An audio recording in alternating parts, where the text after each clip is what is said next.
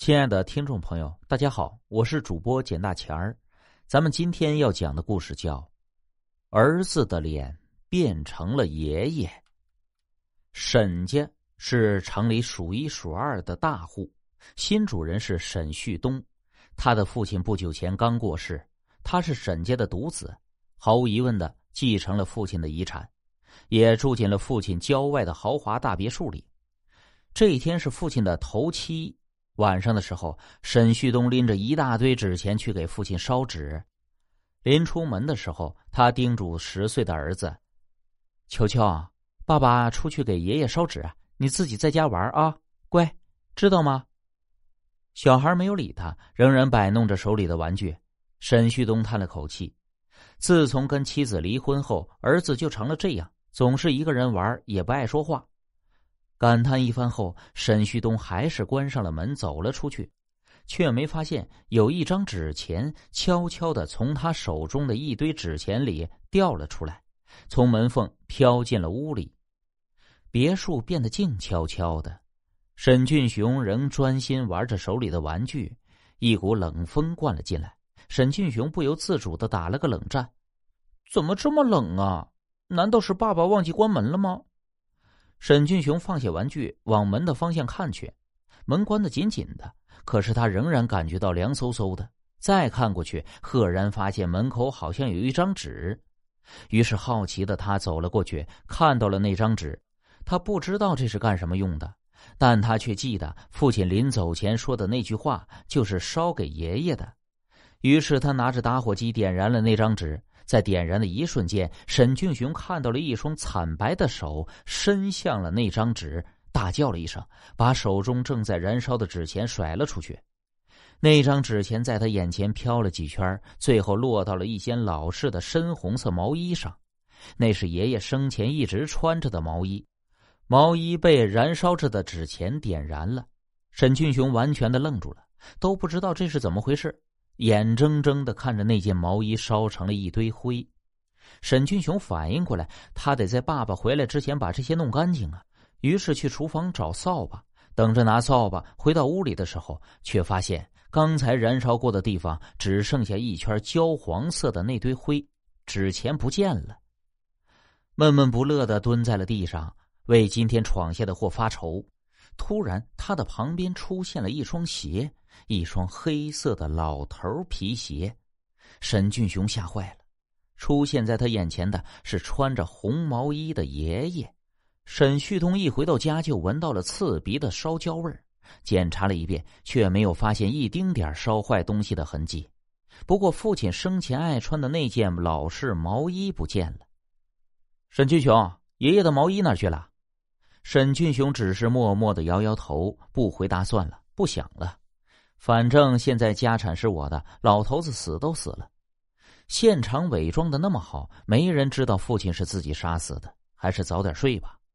沈旭东洗了把脸，躺在床上，不一会儿就睡着了。半夜的时候，他被一股刺鼻的烧焦味给熏醒了。沈旭东一下子从床上爬起来，那气味像是什么东西烧着了。他慌张的下地查看，可脚刚一挨地，就感到了一股刺骨的冰凉。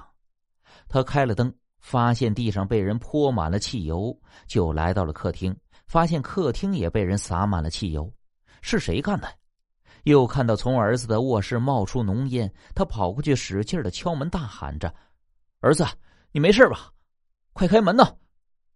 可是没有人回答他。从屋里冒出的烟更浓了。沈旭东急得一脚踹开门，房间里的情景让他惊呆了。他看见儿子背朝着门，蹲在地上烧着什么东西，身上穿着那一件父亲的红毛衣。沈俊雄对闯进来的沈旭东置之不理，看着燃烧的东西，沈旭东看过去，浑身起了一层鸡皮疙瘩。儿子烧的是一条深灰色的西裤，那是父亲临死前穿的裤子，那条裤子很快就被烧成了灰。只见他的儿子像变魔术一样，从那堆灰里掏出裤脚，又掏出裤腿慢慢的往外拉扯，从里面拉出了一条崭新的裤子，就是刚才那条被他烧成灰的裤子。只是这条裤子看上去比刚才那条好多了，裤脚十分整齐，像是新买的一样。儿子慢慢的将裤子穿了上去，那条裤子和深红色的毛衣使他的儿子看上去非常的怪异。沈俊雄缓缓的抬起头来看了一眼，天哪，那根本就不是他儿子的脸，那是苍老而没有血色的父亲的脸。沈俊雄从裤兜里掏出一盒火柴，他抽出了一根火柴，点着了。在忽明忽暗的火光的衬托下，那一张苍老、满是皱纹的脸看上去更加的狰狞。我的亲生儿子，竟然为了财产害死我！沈旭东的脸一下子白了，汗水从头上掉了下来。为儿子不孝，你饶了我吧！沈旭东慢慢的背过身子去，惊恐的往后退。刚到门口，脚下一滑，摔倒在满是汽油的地上。沈俊雄已经站在了他的身边，那张恐怖而苍老的脸，狰狞的笑容，哈哈哈哈哈哈！哈哈哈哈哈哈！我对你这么好，你还为了财产害死我？我的财产你一点都别想得到！说完。